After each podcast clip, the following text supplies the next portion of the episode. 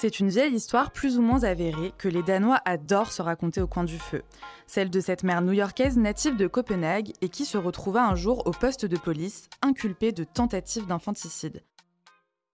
Vous écoutez Tradition du Monde, le podcast qui décortique les us et coutumes et vous fait voyager depuis votre canapé. Mais quel était le crime de cette Danoise? Une affaire de bébé congelé, si l'on peut dire. Au cœur d'un hiver quasi polaire, la mère indigne avait placé sur le balcon de son appartement un landau avec à l'intérieur son nouveau-né, et ses voisins l'avaient dénoncé. Quelle était la défense de l'accusé? Pour elle, c'était tout simplement l'heure de la sieste du petit. La légende veut que ce soit l'ambassadeur du Danemark en personne qui sauva la marâtre de l'incarcération. Il certifia sur l'honneur que la jeune maman n'était pas givrée, en tout cas pas plus que l'ensemble des parents de sa contrée d'origine.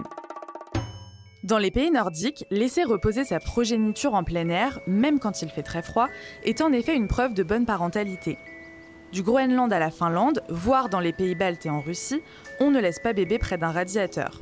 Le monde boréal a en effet conservé en mémoire que les igloos d'antan étaient des espaces sombres et insalubres, empestant le poisson fumé et le feu de bois.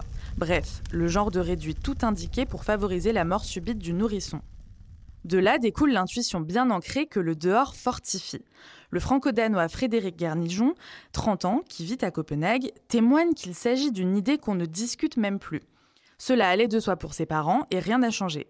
Selon lui, cette pratique qui semble remonter à l'âge de glace témoigne d'une certaine qualité de vie des pays scandinaves, avec des villes encore à taille humaine et bien plus tranquilles que Paris, Londres ou bien New York. Il dit même que les Nordiques ont l'habitude de laisser leur enfant dans un landau devant le café où l'on se trouve, ou tranquillement dans un jardin. C'est une façon de réaffirmer le degré de sécurité de la société.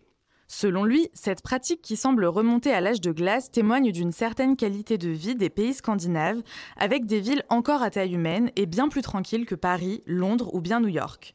Il dit même que les Nordiques ont l'habitude de laisser leur enfant dans un landau devant le café où il se trouve ou tranquillement dans un jardin. C'est une façon de réaffirmer le degré de sécurité de la société. Pas question toutefois de jouer à hibernatus avec les petits. L'emmaillotage est la norme avec plusieurs couches de lainage, bonnet, moufle, sur-pyjama et combinaisons molletonnées. Sans oublier évidemment la couverture en peau de mouton ou en peau de renne.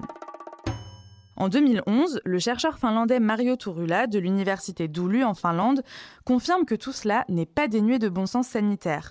Pour améliorer les défenses immunitaires, mais aussi la qualité du sommeil de ces chères têtes blondes, la température ambiante idéale oscillerait, d'après son étude, autour de moins 5 degrés.